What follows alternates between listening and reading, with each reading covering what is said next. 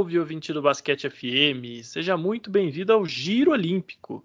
Né? Essa aqui é a quinta edição do nosso programa sobre a Olimpíada de Tóquio, né? obviamente sobre o basquete nas Olimpíadas de Tóquio. Até agora nós só falamos do basquete masculino, né? estamos devendo aí programas sobre o basquete feminino, também sobre o basquete 3x3, a gente vai fazer sim alguma coisa, tá? mas por enquanto a gente está focando aí só no basquete masculino que tem rendido grandes momentos aí nessa competição, né, que chegou ao final da sua fase de grupos e agora começa a sua fase de mata-mata, né? Os times vão para as quartas de final, depois semifinal e aí as partidas de disputa de medalha. Então hoje a gente vai fazer um balanço geral da fase de grupos e prever como vai ser essa fase de mata-mata que começa amanhã, na segunda-feira, né, no horário brasileiro, às 10 horas da noite da segunda-feira, dia 2 de agosto, né, com todas as quartas de final sendo disputadas já nessa data, né, né, no Japão vai ser como se fosse o dia do, como se fosse não, né, no Japão vai ser o dia 3 de agosto e aqui para nós os jogos começam às 10 horas da noite na segunda-feira, dia 2, e terminam às 3, às, no dia 3 de agosto, terça-feira, às 9 horas da manhã. Depois as semifinais no dia 5 de agosto e as disputas de medalha no dia 7 de agosto, quando termina o torneio do basquete masculino. Então, para falar aí desse momento de transição da Olimpíada, eu estou aqui com meu amigo Rodrigo Barbosa. Tudo bem contigo, Rodrigo? Olá, senhor Romanelli. Estou de volta ao podcast depois de uma pausinha de leve, né? para falar das Olimpíadas. É, eu dei um tempinho no podcast só explicando aqui aos ouvintes que eu entrei de férias, então, né, deu uma descansadinha, mas continuei assistindo as Olimpíadas, né, muito bom, principalmente basquete, né, que é o ponto focal aqui do nosso podcast. E tem bastante coisa para a gente falar, surpresas, decepções, o que, que vai acontecer com o nosso glorioso Estados Unidos da América, que não está jogando tanto assim, então tem bastante coisa para a gente falar. Exatamente, né? E não, não tiro aí a sua razão de, de querer tirar umas férias, porque afinal de contas, torcer para o Minnesota Timberwolves é cansativo demais, a pessoa morre se ela não der uma descansada de vez em quando. Tem que né? Descansar pelo menos, tipo assim, um mês depois que acaba a temporada para recuperar mentalmente, porque é difícil, é duro. É complicado, né? Mas vamos lá, porque inclusive a gente vai falar aí de alguns jogadores do Timberwolves, né? Inclusive um ex-jogador aí, um ídolo recente da história do Minnesota Timberwolves. Oh. É, mas já vamos chegar lá, né? É, bom, fazendo um balanço geral aqui, né? A gente fez última vez o programa sobre a Olimpíada depois da primeira rodada, né? Que a gente teve ali alguns jogos incríveis, como aquela atuação do Luka Doncic, né? A segunda maior pontuação da história da Olimpíada no basquete. É, teve a vitória da França sobre os Estados Unidos também, que foi uma.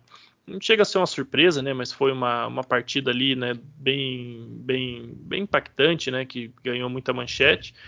Aí a gente teve no meio de semana a segunda rodada e sem ter acontecido nada de muito relevante com a proximidade da terceira, a gente deixou para voltar a fazer o programa agora nesse momento de transição da fase de grupos para a fase eliminatória. Então, no grupo A, nós tivemos classificados a França e os Estados Unidos, né? A França em primeiro com três vitórias e zero derrotas, e os Estados Unidos com duas vitórias e uma derrota, justamente né, na, nessa partida contra a França, mas a equipe americana depois né, se recuperou bem, é, surrou o Irã ali por 120 a 66, depois ganhou da República Tcheca por 119 a 84. Né, essa partida foi inclusive a que tirou a República Tcheca de qualquer disputa, né, é, ficou ali com um saldo negativo de menos 49, né, então perdeu ali qualquer chance de competir com a Argentina, que foi a, o, ter, o, terceiro colocado classificado né, com, com saldo bastante negativo. É, então essa parte, a, a, a, grande chance perdida da República Tcheca foi lá na primeira rodada, né? A gente até falou isso no último programa, que ganhou do Irã só de seis pontos, né? 84 a 78. Então ficou fora aí a República Tcheca, que tinha sido uma das surpresas do pré-olímpico e ficou devendo é, nessa, nessa Olimpíada, né, Rodrigo? Acho que o, o, o principal aqui da República Tcheca é, é acho que ninguém é, antes da Olimpíada diria que seria uma surpresa a República Tcheca não se classificar e só ganhar do Irã nesse grupo dificílimo com França e Estados Unidos. Mas em termos de performance de basquete apresentado mesmo, não parecia nada com aquela equipe, né, que ganhou o pré-olímpico do Canadá lá e da Rússia, né? É, com certeza, cara. É, a República Tcheca ela já entrou nas Olimpíadas meio que como uma surpresa, né? Como você mencionou, eliminou o Canadá, que tinha um excelente time, né? Vários jogadores que atuam na NBA é, e conseguiu. O, jogo foi até para prorrogação, eliminou o, o, Canadá na prorrogação com aquela cesta do Saturante que é no finalzinho e chegou com moral nas Olimpíadas, né, cara? É, a gente até esperava um pouquinho mais, não, não na verdade em questão de ponto de vitórias e tudo mais, porque a gente sabia que o grupo seria um pouco mais complicado por conta da França e dos Estados Unidos. Mas as atuações do, da República Tcheca foram bem abaixo mesmo. É, ela terminou com um saldo de menos 49, que é, que é bastante coisa, né? Perdeu, pode, a gente pode dizer até que feio os jogos né, para a França e para os Estados Unidos. Então, é, é, por mais que o grupo seja tenha sido a República Tcheca tenha caído num grupo mais complicado, é, as atuações com certeza é, ficaram devendo. A gente sabe que o Irã seria o saco de pancada do grupo, né? E foi. E, mas a República Tcheca ficou devendo principalmente no desempenho, né, cara? Aí, a gente viu um Saturante ele tentando é, fazer alguma coisa de diferente, mas não foi o suficiente para conseguir a classificação, né? Exato, né? O Satoransky, inclusive, que foi dispensado hoje aí pelo Chicago Bulls, né? Ele que tinha um contrato não garantido, né? Até na verdade eu vou segurar essa informação aqui porque não, não acho que não está confirmada essa dispensa dele. Olha eu aqui dando é, notícia furada. Vamos focar em Olimpíada que é, que é melhor, né, Rodrigo? É, o grupo B é, teve ali a Austrália se classificando em primeira, também com três vitórias e zero derrotas. A Itália em segunda, com duas vitórias e uma derrota. E a Alemanha se classificou, né? A Alemanha, gosto do Brasil aí no pré-olímpico, se classificou como um dos dois melhores terceiros colocados, né? Com uma vitória e duas derrotas. A vitória justamente sobre a seleção da Nigéria, com um saldo, né? A Alemanha ficou de menos 16, então um saldo muito melhor do que a República Tcheca ali com seus menos 49, que teve campanha idêntica, né? E o jogo decisivo foi justamente essa partida aí entre Alemanha e Nigéria na rodada do meio, né? Na segunda rodada da Olimpíada. A Alemanha ganhou um jogo ali, foi até apertado, 99 a 92 né, provavelmente a Nigéria teria sido a, a, classificada se tivesse ganhado esse jogo, teria ficado também com saldo melhor do que da República Tcheca, é, mas é, eu tenho a leve impressão que é, a Alemanha, ou mesmo se fosse a Nigéria, seria o time mais fraco das quartas. Né? Já os dois é, primeiros ali do grupo, Austrália e Itália, jogaram um excelente basquete nessa primeira fase, né? A Austrália atropelou a Nigéria na primeira rodada por 84 67. Depois ganhou um jogo muito apertado da Itália no, no, na segunda rodada, 86 a 83, né? Foi o jogo que justamente definiu aí essa classificação em primeiro e segundo lugar, né? E depois, na terceira rodada, ganhou da Alemanha ali também, relativamente tranquilo, 89 a 76. Tem o Perry Mills aí como um dos principais nomes desse torneio olímpico, né? Se a gente for pegar aí, claro que é, é pouco, né? Uma média para três jogos apenas, mas o Perry Mills é o terceiro jogador em pontos por jogo, por enquanto nessa Olimpíada, com 21,7, né? Ele só fica atrás aí do Luca Doncic, com 28,3, que teve aquela atuação espetacular de 48 pontos, então distorce a estatística toda, né? E na frente também, atrás também do Rui Hashimura, do Japão, né, com 22.3, mas o Hashimura é sacanagem, ele jogou 37.6 minutos de média, né, no, lembrando que a partida no basquete FIBA tem 40 minutos, então técnico japonês aí não deu descanso nenhum para o Hashimura, mas de, de fato o Perry Mills a gente sabe que ele se transforma no monstro aí quando é, joga pela seleção, né, Rodrigo? E não tem sido diferente é, nessa Olimpíada. Esse jogo específico contra a Itália foi uma partida bem interessante, né? Porque o, o Nico Manion, ali, armador do Golden State Warriors, fez uma partida boa, né? 21 pontos. O Simone Fontecchio, um outro ala da Itália que eu pessoalmente gosto bastante de ver ele jogar, um jogador bem versátil, né? Que joga no Basconia lá da Espanha. Um, um... Aliás, esse time da Itália, a gente vai falar um pouquinho mais no confronto. Eu, eu gosto bastante da configuração desse time, é... mas é não teve, não, né, apesar disso tudo, não teve jeito. A Austrália teve ali uma boa atuação coletiva, né, o Perry Mills fazendo 16 pontos, o Joe Ingles com 14, o Matisse Taibo com mais uma grande atuação defensiva, e a Austrália mostrou realmente, tanto nessa partida quanto na fase de grupos, que é realmente uma das favoritas à medalha, né? É, sem dúvida, João. A gente viu uma Austrália realmente muito bem, né? E a gente tem que lembrar que não está contando com o Ben Simmons, né? Que preferiu não ir, né, se eu não me engano, para é, trabalhar na, na, nessa off-season para melhorar o seu jogo, né? então ele optou por não ir para as Olimpíadas. É, então é um time é um time muito bom, um time muito experiente. Tem o Perry Mills, tem o De La Vedova que já jogou na NBA, tem o Joe Ingles do, do Utah Jazz, tem o Exxon também, o Aaron Baines que está no Toronto Raptors. Tem o Taibu, como você mencionou bem, que é um ótimo defensor aí do Philadelphia 76ers. Então, um time bastante encorpado, é, é um time muito bom.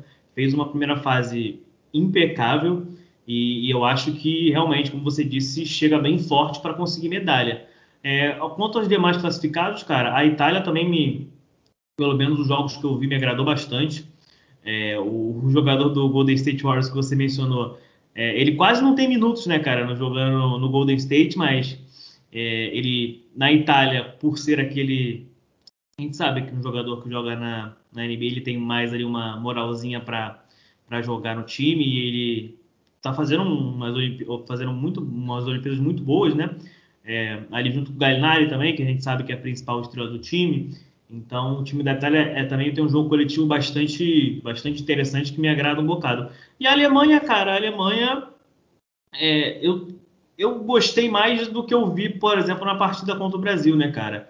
É, eu acho que a Alemanha, ela, se eu não me engano, a Alemanha pega a, a Eslovênia, né, do, do então provavelmente não deve ir longe nessa, nessas Olimpíadas, mas ela fez ali, eu acho que o suficiente para se classificar, né, cara? Mas para mim eu queria falar mais da decepção desse grupo que foi a Nigéria, né, cara? A Nigéria que fez ótimos jogos é, pré-Olimpíadas, né, amistosos, ganhando dos Estados Unidos, com ótimas atuações coletivas desse time, que tem o, Josh Okug, né, do, do meu glorioso Minnesota Timberwolves, e acabou não vencendo nenhum jogo, né, cara, nessa fase de grupos e foi eliminada. Para mim, acho que é, acho que a maior decepção dessa, dessas Olimpíadas aí foi a Nigéria, porque por tudo que fez, né, no, no nesses amistosos aí de, de, de pré-Olimpíadas, digamos assim, né, e, e eu, eu, eu tava levando bastante fé nesse time até para brigar ali pela primeira posição com a Austrália, mas acabou não acontecendo e perdeu todos os jogos contra os times do grupo, né, cara? Pois é, eu, eu pessoalmente achava que tinha uma expectativa assim um pouco exagerada em cima da Nigéria, né, que a, falta de experiência de muitos jogadores, principalmente de ter um jogador de referência para conduzir a bola, ia pesar num torneio como a Olimpíada, mas eu fiquei um pouco surpreso aí com a campanha de última do grupo, né, disparada, acho que achei que Bom, eles tiveram um jogo, né, para competiram legal com a Alemanha também. A gente tem que ser justo, reconhecer que né, tivesse vencido esse jogo, que foi uma, uma, derrota só por sete pontos, teria se classificado. Mas mesmo assim, acho que é, pelo hype todo aí, acho que ficou realmente devendo, né? E no grupo C é o contrário, né? Quem não ficou devendo nada, é, superou todas as expectativas, foi a Eslovênia, né? Do nosso querido Luka Doncic. A Eslovênia ganhou as suas três partidas, se classificou em primeira de um grupo que tinha Espanha e Argentina, né? Ou seja, a última final do, do Mundial e o Japão, dono da casa, que, enfim, todo mundo esperava já que ia ser um saco de pancadas do grupo. Mas o que mais impressiona nessa Eslovênia, né, além da estatística que o Doncic foi o principal pontuador da primeira fase, a gente já comentou, mas quando a gente pega as estatísticas dos times, é, a Eslovênia foi o time que mais fez pontos né, nessa primeira fase, fazendo 109,7 pontos por jogo. O único outro time que ficou acima de 100 pontos de média foi a equipe americana, que fez 105 redondo.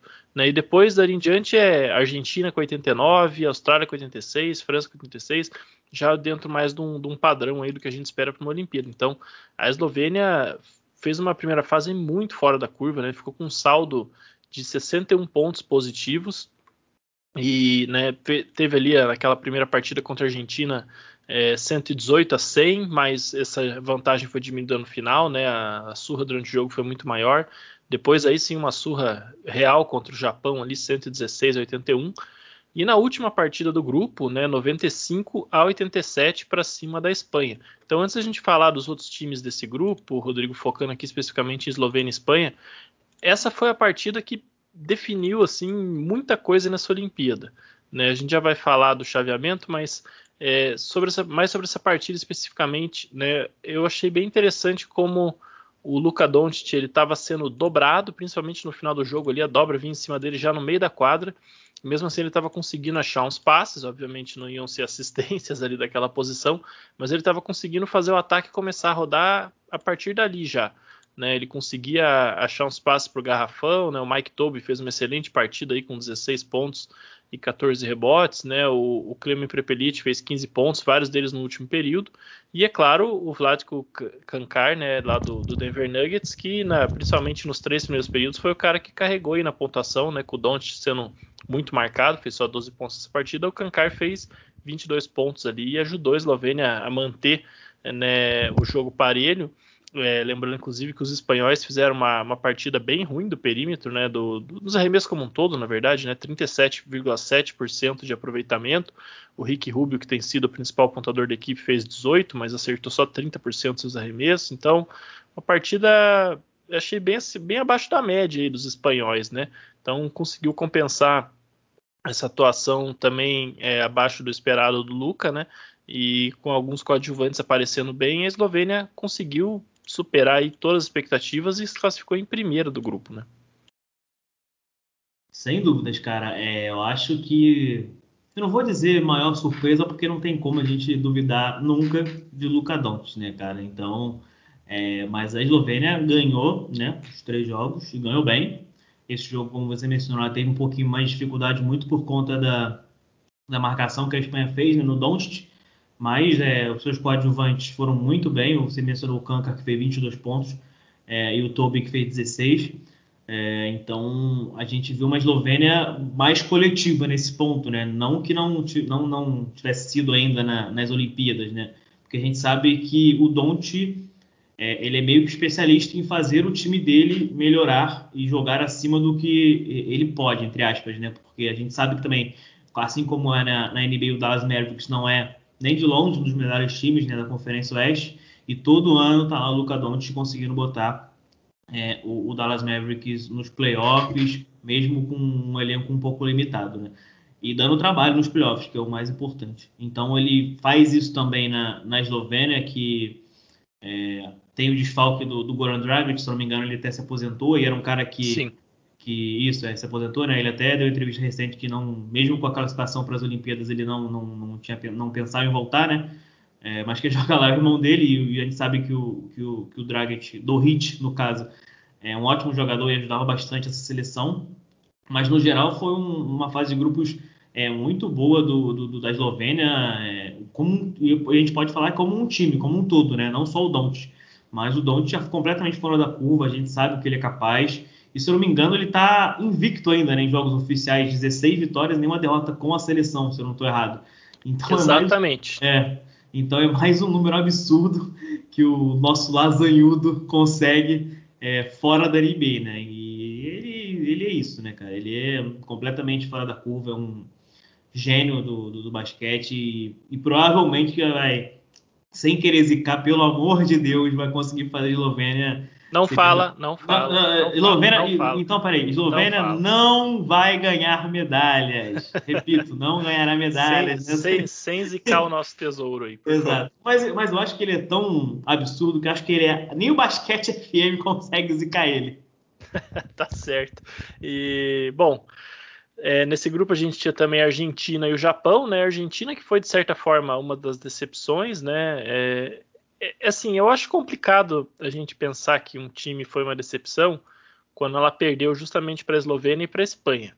Né, foram os dois jogos aí que a Argentina perdeu, dependeu ali de uma vitória sobre o Japão no último jogo, inclusive com a, a derrota por 35 pontos que a República Tcheca sofreu para os Estados Unidos, esse jogo valia a classificação. Né? O Japão estava com saldo negativo, mas o saldo negativo do Japão ainda era menor do que o saldo negativo da República Tcheca. Então, se o Japão ganhasse da Argentina, ele teria se classificado, né? Olha o absurdo que foi esse grupo. Mas a Argentina fez um jogo sem sustos, né? Depois de uma derrota ali para a Eslovênia e para outra derrota para a Espanha, fez um jogo sem sustos, ganhou do Japão por 97 a 77, né? Nessa Olimpíada que é a despedida do Luiz Escola.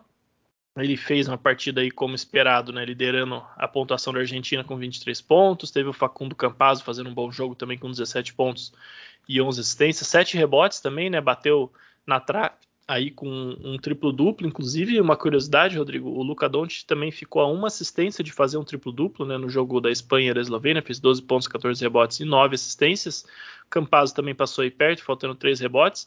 E no basquete olímpico é, é muito mais raro ter um triple-double do que na NBA, né? A gente teve só dois até hoje, um deles do Alexander Belov lá em 1976, jogando pela extinta União Soviética, e o outro do LeBron James, né, jogando, claro, pelo time dos Estados Unidos em 2012. Então, olha aí o grande feito que os dois passaram perto, né? Mas eu não duvidaria do Luca fazendo um triple-double aí nas, nas próximas fases.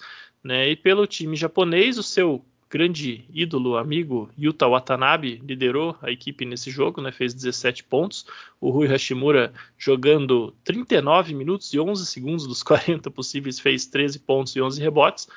Mas apesar é, disso tudo, eu não sei, eu tô ainda na dúvida, sabe, do que, que a gente pode considerar essa primeira fase da Argentina, porque por um lado, né, é, talvez a gente esperava um jogo melhor contra a Eslovênia na abertura, né, mas também fez um jogo competitivo até contra a Espanha, e é um grupo difícil, né, Você, pô, Eslovênia, Espanha e Argentina, alguém ia ter que ficar em terceiro, né, e foi a Argentina, então eu realmente não sei, né? eu vou, eu quero ver nas quartas de final aí como é que vai a coisa. Eu eu tô um pouco receoso ainda de considerar uma decepção argentina nessa competição. E você? Basicamente isso, né, cara? Porque a gente viu um grupo, o grupo da, da que a Argentina foi para as Olimpíadas muito complicado, né? Acho que era talvez o grupo mais equilibrado ali, é, com o Japão um pouquinho abaixo, né? Argentina, Eslovênia Espanha, eu acho que é, se tem uma diferença aí é pouquíssima para um ou para outro, então é, a gente seriam jogos muito equilibrados, tirando esse Eslovênia e Argentina, que o Don't resolveu é, o jogo em, até se não me engano no intervalo já tinha uma vantagem muito grande e depois a Eslovênia só só cadenciou ali e não, não correu mais sustos. Mas eu, cara, eu tô contigo nessa. Não, a gente não pode falar que foi uma decepção por conta do grupo, que era um grupo muito equilibrado, né, cara? É, e a gente sabe que a Argentina é um time chato é, nas Olimpíadas, sempre foi assim, né? É um time que sempre dá bastante trabalho quando vai, quando vai às Olimpíadas, e mas conseguiu classificar. Então agora é ver os ajustes que o Sérgio Hernandes vai fazer ali para essa fase de mata-mata, né? as oitavas de final, as quartas, quartas, né? Isso. Isso, quartas de final, né? Para ver até onde esse time vai chegar. Mas é, é basicamente isso que você falou, cara. Hum, tem uma pitadinha assim de, de, decepção porque a gente conhece o time da Argentina e conhece os valores que tem ali, mas também não pode deixar de lado o grupo que a Argentina entrou, né, cara? É um grupo muito complicado e bastante equilibrado. Exatamente, né? É, inclusive tem uma, né, para a gente colocar em perspectiva aí o que, que é essa, essa, já é mais que uma geração da Argentina, né? É, até 1996 fazia 44 anos que o basquete argentino não disputava uma Olimpíada, né? Aí desde 2004 né, quando foi campeão olímpico, inclusive com a, a, geração dourada ali, né, do qual o Luiz Escola é o último representante, até hoje é, de 2004 até hoje, eles, eles é, chegaram nas quartas de final, pelo menos, em todas as cinco Olimpíadas desde então, chegando em duas medalhas né, e alcançando três semifinais. E as outras únicas duas seleções que também conseguiram fazer isso nesse mesmo período são Espanha e Estados Unidos, que é meio que consenso aí que são as duas melhores seleções do mundo né, nesses últimos 20 anos. Então, não dá para é, ignorar aí né, esse, esse feito da Argentina para um país que não tinha tradição de basquete até ontem, né? Está aí numa mudança de geração.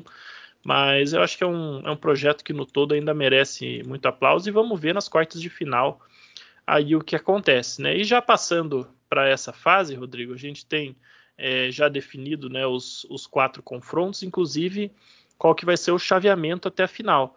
E é aqui que eu comentei que esse jogo da Espanha contra a Eslovênia mudou tudo, né? Porque é, de repente a gente tem já uma Espanha e Estados Unidos nas quartas de final e tem uma Eslovênia com um caminho relativamente mais tranquilo para a final, né? Para uma eventual final, ou pelo menos para uma semifinal, né? Porque de um lado da chave a gente tem Itália contra a França, é, de outro lado da chave a gente tem na, na mesma chave, desculpa, a gente tem Eslovênia e Alemanha. Então Itália contra a França quem vencer pega o vencedor de Eslovênia contra a Alemanha na semifinal. E do outro lado, a gente tem Espanha contra Estados Unidos e Austrália contra Argentina. Né? Os dois vencedores desse confronto se enfrentam na semifinal. E por que isso é tão importante? Porque você chegou na semifinal, já é uma garantia que você vai pelo menos disputar uma medalha. Né? Porque afinal de contas, os perdedores da semifinal vão disputar a medalha de bronze. Então, quando a gente olha esse, essa chave aqui, a Eslovênia pegou a Alemanha. É o time mais tranquilo que tem nas quartas de final. Né? E ganhando, está na semifinal. Estando na semifinal, já vai disputar pelo menos a medalha de bronze. Então, olha o tamanho do feito que foi a Eslovênia conseguir é, vencer a Espanha aí. Né? E já a Espanha é pelo contrário. Né? A gente tem um Espanha e Estados Unidos, que era uma das possíveis finais né, que todo mundo esperava, já nas quartas de final. Significa que a Espanha, ou a Espanha, que é a atual campeã mundial, ou os Estados Unidos, que é atual campeão olímpico, não vai sequer disputar uma medalha nessa Olimpíada, porque caindo nas quartas você não disputa mais medalha. Então é, é realmente uma loucura, né? E também é, vale ressaltar que nesse caminho aqui de Espanha e Estados Unidos também tem a Austrália, né, nessa chave, que é outra seleção fortíssima e favorita a medalha. Então é, é, um caminho bem mais complicado, né? Do outro lado, se quiser chegar numa final, uma Eslovênia, né, ou uma própria Itália, só tem que vencer a França praticamente. Né? É, um, é um caminho mais tranquilo, apesar do time francês também ser um, um candidatíssimo à final aqui, mas eu já acho que talvez não seja tão favorito. Então, vamos dentro desse contexto todo, vamos começar a falar dos, dos confrontos aqui, é, por esse que é o, o, o, de maior renome nessa primeira, nessas quartas de final, justamente Espanha contra Estados Unidos. Né? O time americano perdeu ali o primeiro jogo para a França, depois venceu dois jogos contra adversários mais fracos, Irã e República Tcheca, e agora enfrenta a sua verdadeira prova de fogo. Né? É um time que a gente sabe que já criticou aqui várias vezes, tem deficiências na montagem do elenco, que o Greg Popovich não veio fazendo um grande trabalho ali treinando essa equipe também, né? Os jogadores parecem até insatisfeitos aí com algumas coisas. Mas, por outro lado, vai enfrentar uma Espanha que já derrotou na, na fase preparatória, né, naqueles amistosos em Las Vegas. E é, é, eu acho assim, talvez é o time que mais seja vulnerável ao jogo americano, sabe? A gente tem visto o time é, dos Estados Unidos sofrendo aí com alguns pivôs mais altos no basquete FIBA, né? A gente sabe da importância deles pela diferença de regras, tamanho da quadra e tudo mais, o estilo de jogo também. Mas os pivôs da Espanha não vêm fazendo uma grande competição. É um time que está muito, mas muito dependente do Rick Rubio na pontuação. Né? A Espanha fez 85 pontos de média na, na primeira fase. Desses 85, 21 são do Rick Rubio. Né, o próximo jogador com mais pontos é o Sérgio Ju, que tem 9 pontos né, de média. Aí você tem uns caras ali, o Vitor Claver com 8.7, o Paul Gasol com 8.7, mas o Marc Gasol, né, que era para ser a grande referência de garrafone da Espanha, está só com 7.7 pontos de média, vem fazendo uma Olimpíada bem abaixo, né? Até nos próprios rebotes, ele pegando só quatro rebotes. Eu tenho achado os pivôs da Espanha, né? O Pau Gasol quando ele entra, ele, ele taticamente é um jogador muito importante, ele toma decisões muito importantes, ele né, é, faz jogadas muito inteligentes, ele tem contribuído muito assim, mesmo sem, sem fazer grande pontuação, né? Ele que vem jogando em 15 minutos por jogo. Mas eu acho que apesar da vulnerabilidade né, é, americana ser justamente o garrafão, eu não acho que essa Espanha tem os pivôs para punir esse jogo americano como já teve no passado. Né? Claro que em um jogo pode o Marc Gasol ali pegar fogo e a coisa isso tudo mudar de figura, mas considerando o basquete que a Espanha apresentou na primeira fase, é um time que é muito, mas muito dependente do Rick Rubio. E aí o Rick Rubio sim eu acho que o time americano está muito bem equipado para defender, né, Rodrigo? Vai ter ali o Drew Holiday provavelmente fazendo uma cobertura em cima dele, mas tem outros armadores físicos, né? Jogadores como o Zach Lavine, que vem se dedicando muito defensivamente, né? É, e do outro lado da quadra ele vai ter que marcar ali o Damian Lillard, vai ter bastante trabalho aí com, com o Devin Booker. O Devin Booker não deve ficar para ele, né? Mas com o Lillard, com o próprio Lavine, o Drew Holiday, enfim. Eu acho que é um jogo que vai, em termos de estilo, vai pesar um pouco para a Espanha, viu? Eu tô um pouco preocupado aí com as chances da Espanha nessa partida. É exatamente isso que você falou, cara. Acho que você destrinchou muito bem é, é, o confronto, até porque a gente sabe, né, cara, que o, que o Paul Gasol e o Mar Gasol não são mais, né, crianças, né, já estão é, bem, com uma idade bem avançada, né, principalmente o Paul Gasol. É, isso acaba, óbvio, pesando, né, nos confrontos. É, provavelmente eles vão ter duelos ali com, com o Bandebaio, né, que é um monstro físico, né? E é um cara novo e tem mais gás, digamos assim, né? É, e o Margasol já, já tem um tempinho que ele não tá tão legal assim que ele era no Memphis Grizzlies, no Toronto Raptors e tudo mais.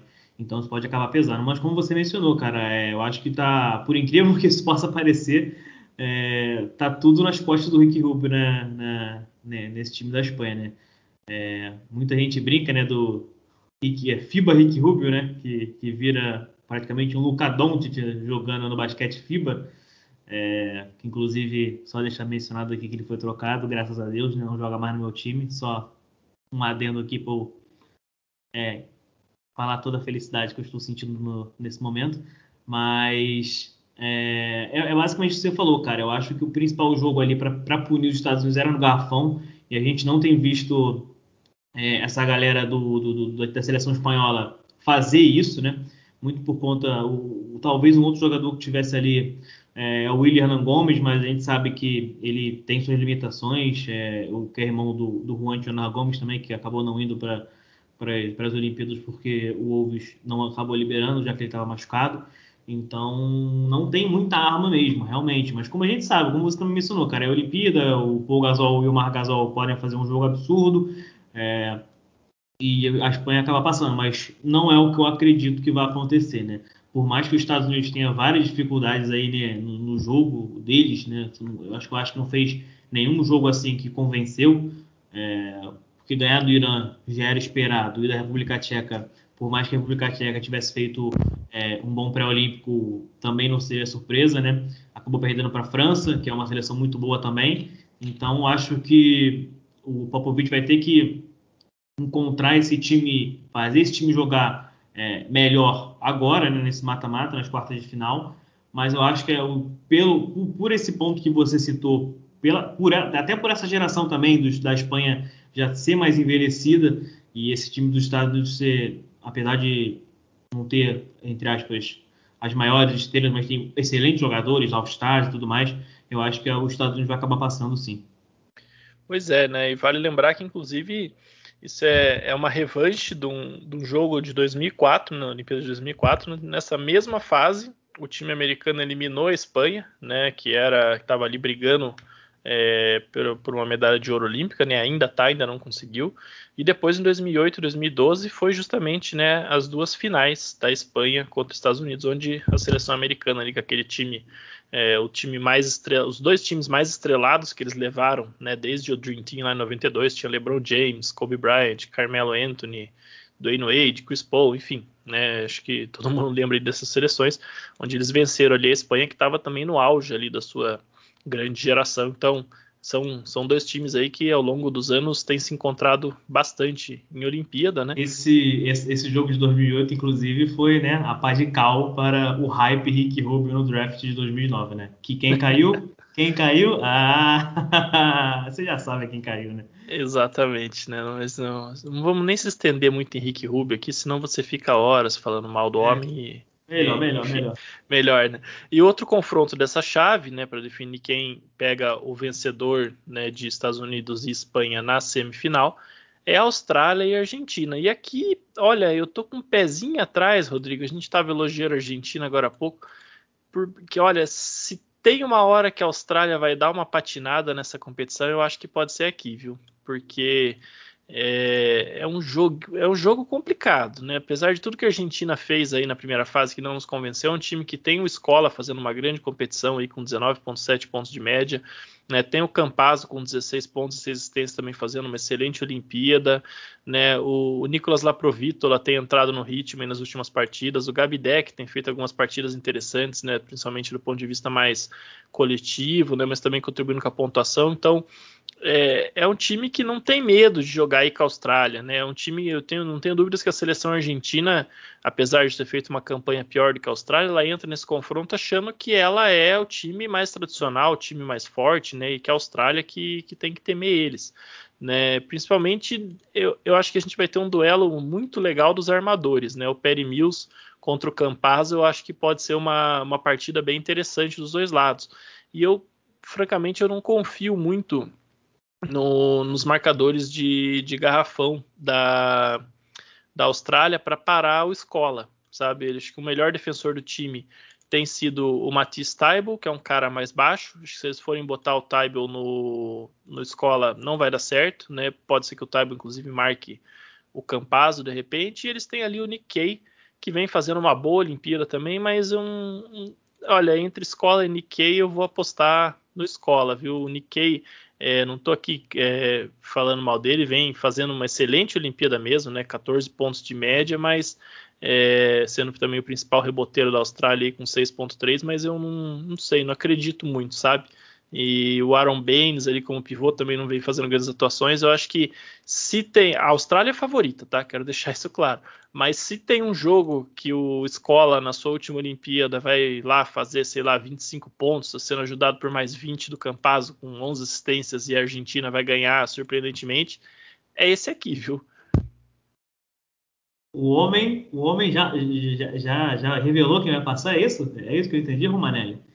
Oi? Desculpa. A previsão? Isso foi uma previsão sua, é isso? Não, não foi a previsão. Eu acho que a Austrália é favor. Não, peraí, deixa eu, deixa eu, eu recolocar. O senhor aqui. está falando não, que a não. Argentina vai passar. Não, não, Luiz não, escolhe Campaz, é isso? Ó, eu acho que a Austrália é favorita, mas se tem um jogo que eu enxergo Campaz e o Escola fazendo uma, uma atuação épica para derrubar um, um jogo, uma, um favorito, é esse aqui tá? Eu acho que é, esse, esse é mais. muro, né, Rama? O famoso esse... muro que você está no muro. Não, é não. Por exemplo, contra a Espanha eu não apostaria nisso por conta do estilo. Contra os Estados Unidos eu não apostaria nisso, entendeu? É que eu acho que eu não sei. Eu tenho um pezinho atrás aí ainda com essa Austrália, apesar de tudo.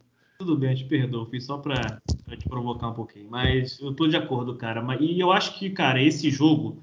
É, eu acho que é o mais equilibrado desse mata-mata, na minha visão, cara, porque são dois times muito bons, é, por mais que a Austrália tenha feito uma, uma, primeira fase perfeita, a gente não pode, obviamente, descartar a, a, Argentina por conta da tradição deles, pelo elenco que eles têm, por, pelo Luiz Cola, pode estar com 417 anos, que está, continua jogando muito bem. É, o Campazzo tá, também tem, é como se fosse ali um, um, uma segunda estrela, aspas, né? É, levando esse time junto com o Escola.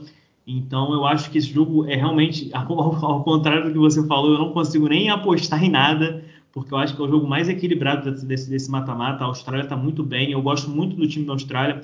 Como você mencionou, o garrafão deles realmente não é não é dos melhores, principalmente se você precisar contar com o Aaron Baines, que desde que saiu do Phoenix Suns está muito mal na NBA e nem no, no, no basquete FIBA ele consegue né, ter um mínimo, ter relevância, né, que ele teve naqueles tempos, né, de Santos, mas eu acho que é um jogo muito equilibrado, cara. É, eu boto, eu boto, vou botar um pouquinho de favoritismo para a Austrália pela fase de grupos, por estar no melhor momento, por, pelo time estar tá bem, é, e por, pela Argentina ter, ter encontrado algumas dificuldades na, na fase de grupos.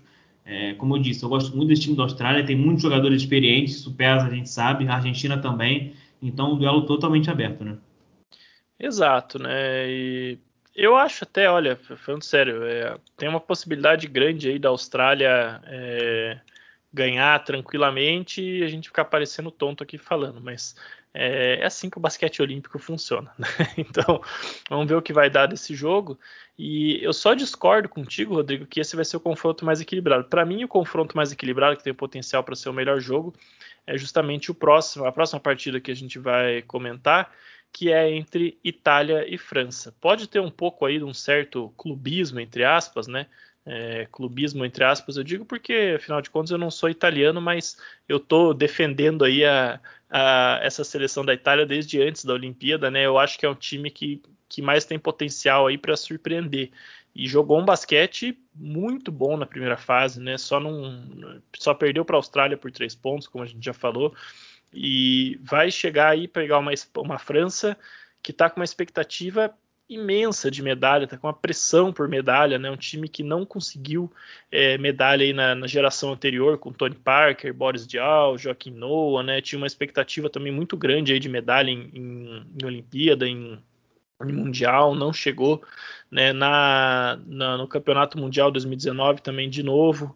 Então é um time que tá que precisa ganhar essa medalha de qualquer jeito e a Itália já pelo contrário, né, um time que vem surpreendendo, ganhou o pré-olímpico lá da Sérvia, né, uma, uma atuação é realmente incrível que nessa Olimpíada tem o Simone Fontecchio jogando muito, fazendo 18 pontos de média, né, vencendo, ajudado ali principalmente pelo Nico Manion lá do Golden State Warriors com 15 pontos e cinco assistências. O Galinari não está fazendo ali uma grande atuação, né? Ele até é, começa do banco normalmente, né? Ele vem do banco, né? O time começa com o Aquile Polinar ali como, como pivô, né? Para ter um pivô mais, mais clássico de referência, é, com o Fontecchio e o Nicolomelli de alas e o Galinari vem do banco, né? Mas é um time é, é um time bastante versátil, um time que tem é, jogadores, né, como o próprio Galinari, o Mélio, o Fontec, os principais jogadores do time são todos jogadores altos, que sabem o que fazer com a bola, que sabem arremessar bem, né, que, que sabem bater bola também, né, são alas é, bastante habilidosos. E eu acho que a França tem um cenário onde a França pode ter dificuldade com isso, sabe? Porque a França é um time que tem usado muito seus pivôs, né? Usa ali é, em alguns momentos até juntos o Rudy Gobert e o Vincent Poirier. Então, eu acho que que é um time que pode ter alguma dificuldade com isso, né? Mas por outro lado, a França está muito forte no perímetro, né? O, o Evan Fournier e o Nando Decolou vêm fazendo excelentes partidas ali na, como dupla de armação. Né, o Nick Batum também é, fazendo ali a ligação né, entre o backcourt e o frontcourt, né, foi um papel até parecido com o que ele vinha fazendo no Clippers, né, mais de coadjuvante, né, o cara que, que faz tudo fazer sentido ali, faz as, as pequenas coisas. Então eu acho que tem um potencial para ser um, um, jogaço, um jogaço mesmo. Eu acho que os dois times têm muita qualidade, tem jogadores que estão em excelente fase, os dois já criaram bastante expectativa com essa Olimpíada. É, a França tem sim o favoritismo, mas eu acho que pode ser o jogo mais equilibrado dessa semifinal aqui e que pode definir muita coisa para frente, né? Porque o vencedor vai pegar o vencedor de Eslovênia e Alemanha na semifinal. E olha, eu não sei se, se é uma boa ideia aí ter que enfrentar uma Eslovênia depois, mas é o caminho que eles têm que, que passar, né? É quase, é basicamente o que você falou, né, cara? É, essa geração da, da, da França aí é, tá realmente em busca dessa medalha, né? É, como você mencionou, caso vença, né, a, a perdão, a Itália, é, vai ter que provavelmente encarar Luka Doncic, é, mas a gente sabe que numa eventual derrota na semifinal, pelo menos a disputa do bronze eles vão ter. Mas, é, como você disse, cara, você eu, eu acho que o, o, confronto anterior vai ser o mais equilibrado, você acha esse, mas esse também é um confronto bastante equilibrado, a gente sabe disso. É, muito por conta do basquete que a Itália está jogando, a gente sabe que de nomes assim, de, de estrelas, a gente sabe que a França é, é, superior, mas a gente sabe que isso também não entra em quadra nas Olimpíadas. É, o time da Itália está jogando muito bem, como você disse, é, um basquete muito coletivo, é, é muito interessante ver esse time jogar, principalmente pelo que eles fizeram ali no no, no pré-olímpico, o que a gente realmente também não esperava, né? Que talvez. Não esperava é uma palavra muito forte, mas não eram os favoritos ali, né? Tinha a Sérvia, que é um, que é um ótimo time. Então, é, é outro duelo muito equilibrado, mas eu vou tender a, a dar um pequeno favoritismo é, para a França, que a gente vê um time muito, muito forte do perímetro, né? Ganhou dos Estados Unidos, ganhou muito bem. E não foi uma partida fácil, eles tiveram ali desvantagem no último período, tiveram que se recuperar, foram bem, é, decidiram o jogo quando tinha que decidir. Tem o Rudy Gobert, né, cara, que a gente sabe que é um, uma peça muito importante na defesa e sempre acaba é, tendo impacto, seja no Utah Jazz, seja na seleção. Fournier também é um cara que se transforma na seleção da França. A gente tem muitos casos, né, cara, de FIBA não sei quem, FIBA não sei que lá. O Fournier pode, acho que a gente pode botar é, como um desses caras. Então é um duelo muito equilibrado mesmo, que eu acho que fica mais pelos nomes interessantes que tem a França, não que não tenha jogado um basquete bom na fase de grupo, jogou, mas tem o nome do, os nomes né, dos jogadores da França contra o bom basquete da, da Itália. Eu acho que o basquete realmente da Itália é, é, foi melhor na fase de grupos, né, um basquete mais interessante, mas a gente não pode de, é, descartar esse time da França que tem ótimos jogadores, como você mencionou, o Batum, que, já, que joga no Clippers, o Fournier, o Decolo, o Gobert, enfim, é uma galera que a gente já conhece por acompanhar a NBA e que já está até em, joga um tempinho junto também na seleção, né? Está bem entrosado, então é um duelo realmente bastante interessante, como você falou. É, inclusive vou abrir um parênteses aqui agora, aproveitar esse gancho que você falou, né? Que joga todo mundo junto esse, esse tem sido grande pecado aí da seleção americana, né, do Mundial para cá, até um pouco antes, mas ele, eles sempre compensavam né, falta de entrosamento. né, e de familiaridade com talento, né? Sempre 2008, 2012, até 2016 mandaram times ali com talento sobrando, né? E no mundial em 2019 é a primeira vez que eles mandam um time sem tanto talento, perdem. É, e agora nessa Olimpíada é, é, um time muito melhor do que o do mundial, né? Isso é inegável, mas é um time mal construído e que não tem né, esse entrosamento, principalmente não tem familiaridade com as regras FIBA. E eu acho que talvez eles deveriam é, começar a montar times, Rodrigo, mas pensando nisso, sabe, em, em, você ter um ciclo contínuo, pelo menos um ciclo, né? E, e eles faziam isso antes, né? É, pro, pro, nessas Olimpíadas mesmo, 2008, 2012, eles é, exigiam o compromisso né, dos jogadores, pelo menos para ir para o Mundial e para a Olimpíada dentro do ciclo de quatro anos. Né? eu gostaria de ver eles fazendo mais isso, sabe? Acho que o Greg Popovich tem feito um trabalho ruim recrutando jogadores principalmente, né? O Coach K ele ia atrás, ele convencia os jogadores, exigiu compromisso, né? E a gente vê o Popovich não fazendo a menor questão de fazer isso, né? Ele deixa para o Jerry Colangelo que é o diretor executivo, que inclusive vai se aposentar aí ao final desse ciclo, né? O Grant Hill vai assumir, então vamos ver se se muda alguma coisa, né? O Grant Hill é esse mesmo que vocês devem estar pensando, o ex-jogador, né? É, mas eu acho que eles tinham que começar a pensar nisso, sabe? É, pegar jogadores que, tá bom, talvez não vão ser ali os melhores jogadores, né? Mas, mas que vai ter uma continuidade no negócio, né? E que jogadores que têm um estilo mais próximo do, do basquete FIBA, né? Vou citar só um exemplo aqui, por exemplo. Eu gostaria muito de ver os irmãos Ball, né? O Lamelo Ball e o Lonzo Ball como parte de uma seleção americana num projeto mais de longo prazo, né? Quem sabe até pensando em dois ciclos, né? Então, é, você começar a montar um time que faça mais sentido, que possa ter essa familiaridade, porque é muito legal você ver uma seleção da Espanha, você vê ali os irmãos Gasol que jogam juntos desde sempre, né? O Vitor Claver que está lá há mil anos, o Rick Rubio que cresceu vendo essa geração, depois entrou jogar ainda com alguns deles, né? Tá aí no final agora com o Paul Gasol, o Rudy Fernandes, o Sérgio Ju eu acho muito legal isso, o time. Você vê que isso faz muita diferença, né? Por isso que esses jogadores, né? O Fournier, o Mills, todo mundo, eles começam a jogar. Eles vão jogar na seleção, eles se transformam, eles são outros jogadores. O entrosamento faz muita diferença. Você conhecer esse tipo de torneio faz muita diferença, né? A gente está vendo aí agora uma Eslovênia que chegou na sua primeira Olimpíada. Esse time com certeza vai ficar junto aí algum tempo, vai jogar. Então, é, os americanos podiam começar a fazer isso, né? Porque ficar montando só time de monte de estrela aí a cada Olimpíada, acho que eu pessoalmente gosto mais do, de acompanhar o processo do que ver o, o, resultado, sabe? Então talvez seja aí o ponto da minha indignação, mas, mas acho que seria um caminho interessante. Né? E eles nem, nem precisam ir tão longe assim, cara. É só se espelhar na seleção feminina de basquete, cara. Que a gente vê aí há anos a Diana Taurasi, a AJ Will, a AJ, perdão, AJ Wilson, isso, é, a Sue Bird, a Sylvia Fowles, são jogadoras muito experientes que estão sempre aí no ciclo, no ciclo olímpico e a gente vê que a seleção americana feminina é, praticamente nunca decepciona, né? É uma seleção que tem entrosamento, é, é uma seleção é muito boa, a seleção pega realmente o que tem de melhor ali na, na, na, na WNBA. É, inclusive, uma das assistentes técnicas é a X Reeve, né, que é a, tem a técnica do, do Minnesota Lynx, que é o time que eu torço, como digamos assim, na WNBA. Então é um processo muito mais é, bem construído do que o basquete masculino, né, cara? Porque eu acho que eles pensam que é só você pegar os jogadores ali aleatórios que jogam na NBA, colocar ali que vai dar certo. E a gente já é, tem inúmeros casos de, e exemplos que não é assim, né? Então é só dar uma olhadinha ali no, no time feminino, na seleção feminina de basquete, que se seguir ali aquele, aquele modelo tem. Não que não, não dê certo, né? A gente sabe que os Estados Unidos sempre vai ser favorito por conta do talento que tem. Mas a gente sabe que o basquete evoluiu, não só nos Estados Unidos, no mundo todo. E, e, e para evitar surpresas, né? A gente sabe que quem tem mais talento de fato é os Estados Unidos, é a seleção americana. Então, acho que um projetinho assim, como você falou, de, de, de continuidade, né, de entrosamento, para os jogadores terem mais entrosamento, conhecerem, assim como faz a seleção americana feminina, é, é muito bem-vindo.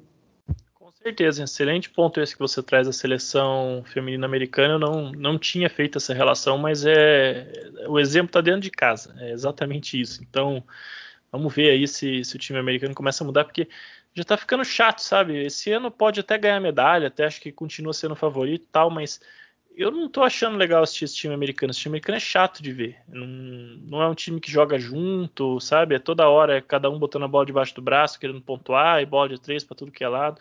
Não é um time divertido de assistir. Todos os outros times né, de alto nível dessa Olimpíada têm sido times mais divertidos de assistir. Acho que eles têm que começar a pensar nisso, até porque o conceito aí do Dream Team e tal, não sei o que, nasce como um show também, né? Não é só ganhar, é dar show. Então, fica aí o puxão de orelha para a seleção americana. E o último jogo dessas quartas de final é justamente né, a nossa sensação queridinha Eslovênia do Luka Doncic contra a Alemanha nesse que talvez seja o confronto mais desequilibrado, né? Porque em termos de performance, né, a Alemanha ficou um pouco atrás dos outros times, né? A Argentina também nesse patamar, mas é um time que pela qualidade individual e pelo histórico a gente não descarta ali contra a Austrália, mas Eslovênia e Alemanha acho que é o confronto mais desigual, apesar da Alemanha ter mostrado aí um basquete, né, desde o pré-olímpico muito bom. Eu acho que com tudo que a Alemanha já mostrou aí nessa Olimpíada e no próprio pré-olímpico, já ficou claro que não foi um acidente essa classificação, né? O time tinha realmente condição de, de brigar de igual para igual e ganhar realmente de Brasil, Croácia, né? Então, é, acho que isso já, numa visão hoje, já ficou claro, né? Por mais que na época do pré-olímpico tenha sido um pouco surpreendente mas vai enfrentar aí a Eslovênia do homem, né? O grande nome dessa Olimpíada até agora, né? O Luca, é, imagino que eles não vão ter nenhum tipo de problema para despachar aí a Alemanha, né? E o Luca vai se classificar para uma semifinal já, né? É, contra a Itália ou França, já sabendo que pelo menos uma medalha vai disputar, né, Rodrigo? Aqui vai ser realmente muito, mas muito surpreendente se a Alemanha conseguir derrotar a Eslovênia, né? Mesmo a gente sabendo de algumas limitações que o time da Eslovênia tem, tirando o Luca, é um time que tem feito uma excelente Olimpíada, né? Eu tenho, o Prepelic e o Toby, principalmente, eu tenho gostado muito da Olimpíada que eles têm feito. O Kanker apareceu bem aí na, na última partida, fez outras boas partidas também. É um time que, né, quando você pega esses, esses três jogadores, né, mais o Luca e o Zoran Dredd, tem um, um, quinteto muito confiável, mas muito confiável mesmo. Né? Um, é um quinteto que eu acho que, que consegue é, render muito nessa Olimpíada. Né? E já a Alemanha está mais equilibrada ali, né? o Maldulo fazendo é, a, às vezes ali na armação, né, com 14.6 rebotes, sendo o principal jogador do time. O, o Zobst também fazendo uma atuação até boa, né, com 13 pontos. O Mo Wagner com 11. Um time que está com uma pontuação um pouco mais equilibrada, mas que eu acho que, que vai ter algumas dificuldades aí contra a Eslovênia. Francamente, não vejo como a Alemanha derrotar a Eslovênia sem que a, a própria Eslovênia faça algo para se sabotar. É, exatamente, cara. É, eu acho que no caso da Alemanha é meio que beleza, fizemos nosso, nosso papel, dever cumprido, vamos pegar o Lucadonte agora e rezar para os céus e seja o que Deus quiser. Porque eu também vejo que muito, é, muito vai ser muito difícil, acho que a, a Eslovênia perder essa, essa, essa, essa vaga aí para a semifinal. É, o time, como você disse, a gente pensa, pode até achar que é só o Luka Doncic, mas não é. Ele faz o time jogar, ele, ele consegue tirar o máximo do, dos jogadores ali, dos companheiros de time dele. É, e eu também não vejo ninguém ali na Alemanha para que consiga parar o Doncic. A gente viu a Espanha fazendo uma marcação boa ali no, no Doncic, mas a gente também sabe que a Espanha tem mais material humano ali para parar o, o esloveno. É, não totalmente, né, porque a gente já conhece a qualidade dele, como você mencionou, ele foi muito bem é, na, na, nessa fase de grupos, mas a Espanha deu ali um trabalhinho para ele e ele não, não, não, não, repetiu as grandes atuações que, que já tinha feito contra a Argentina. É, e, e, se não me engano, qual foi outro que eu até me esqueci agora, cara, do Japão. Do, Japão, isso, perdão. É, então, é, eu acho realmente, concordo com você totalmente. Acho que vai ser muito difícil a Eslovênia ser eliminada, muito por conta do Luca, por conta do estilo de jogo da Eslovênia. A, Alemanha também não tem quem pare o Doncic assim, é, ou que forme um, sistema defensivo para parar o Doncic. Pode acabar acontecendo o que aconteceu justamente no jogo contra a Espanha. Você consegue limitar o Doncic ali, mas acaba abrindo espaço para o Prepelic, para o Kanka, para o Toby o Blasic, então é complicado você focar só na, na, no seu sistema defensivo num jogador só, sendo que ele consegue abrir espaço, consegue é, é, espaçar bem a quadra ali para a galera arremessar. É, eu estou contigo nessa, acho que a Eslovênia, é, de surpresa, vai conseguir uma medalha e eu não duvido, talvez, passando de Espanha, de perdão, de França ou Itália. É, não duvido, não duvidem de Luca Doncic numa final olímpica, porque o homem está inspirado. É, eu acho que a essa altura dos acontecimentos, quem ainda duvida de Luca Doncic é cego ou hater, né? Pior que não dá nem pra gente falar que ah, é o FIBA Luca Doncic, porque não tem como o cara né, melhorar é, mais, gente. Na NBA ele é assim também, né? Exatamente. Ele foi assim no Real Madrid, ele é assim na seleção desde 2017, ele é assim eu, na NBA. Se botar ele para gente... jogar na praça aqui, ele vai ser assim. Exato, também. eu acho que a gente tem que falar com ele jogar na NBA, que é o FIBA Luca Doncic que tá jogando aí, porque o cara conseguiu melhorar, cara, não tem como, é, é, é tudo igual, a mesma coisa, mas o cara consegue melhorar, é absurdo, cara, é impressionante, o Lasanhudo, cara, quem não gosta do Luca Doncic, me desculpa, não, é não é, cidadão de bem. Exatamente. É, bom, a gente tem os quatro jogos aí, é, um depois do outro, né, tudo em sequência, para nós aqui vai ser na, na noite até amanhã, né, entre o dia 2 e o dia 3 de agosto. Para os japoneses vai ser tudo no dia 3 de agosto. Né, então a gente tem no horário brasileiro Eslovênia e Alemanha na segunda-feira, dia 2, às 10 horas da noite. Então ninguém tem desculpa para não assistir esse jogo. Né, 10 horas da noite é horário tranquilíssimo. É, Espanha e Estados Unidos na madrugada do dia 2 para o dia 3 às 1h40 da manhã. Itália e França às 5h20 e Austrália e Argentina fechando essas quartas de final no dia 3 de agosto, às 9 horas da manhã.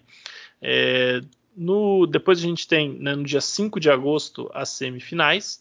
Né, para nós vai ser no mesmo esquema, começando no dia 4. É, na verdade, não sei porque não, não saíram os horários ainda, né? Pode ser que seja tudo na madrugada, mas no dia 5 de agosto no Japão. E depois o jogo da medalha de ouro e na medalha de bronze no dia 7 de agosto, tudo ainda com horários a confirmar. É, esse, esse torneio acaba né, na, no próximo sábado, dia 7 de agosto, então a gente ainda não sabe, né, Rodrigo, o que a gente vai fazer em termos de podcast aí. Com certeza, né, na, na, vamos dizer, no, no, mínimo, a gente vai fazer um podcast é, no final aí dessa, dessa fase né, de quartas, semifinais e final para comentar tudo o que aconteceu. É, mas a gente tem aí né, programação da semana, estação NBA, free agents da NBA, tem muita coisa para rolar, então a gente vai fazer aí ao final das quartas, ao final das semis, se acontecer algo de muito relevante. Então, o Luca Doncic foi lá, fez algo histórico, a Espanha eliminou os Estados Unidos, tal, aconteceu alguma coisa muito diferente, a gente vai com certeza fazer algum programa. Caso contrário, se for tudo aí mais ou menos dentro do esperado, a gente volta aí no próximo final de semana para fazer um balanço geral aí da competição. Certo, meu caro Rodrigo? Sim, senhor, mas o mais importante é que a galera não vai ficar sem podcast. Pode ter, pode não ter podcast, pode não ter giro olímpico, mas vai ter estação NBA, a Free Agency tá aí, o Minnesota Timberwolves vai contratar todo mundo e vai ser campeão e por aí vai. Entendeu? Mas sem podcast a galera não vai ficar. Exatamente. Rodrigo, te agradeço aí por mais esse giro olímpico e também os nossos ouvintes que chegaram até aqui, deixando para eles um forte abraço e até a próxima.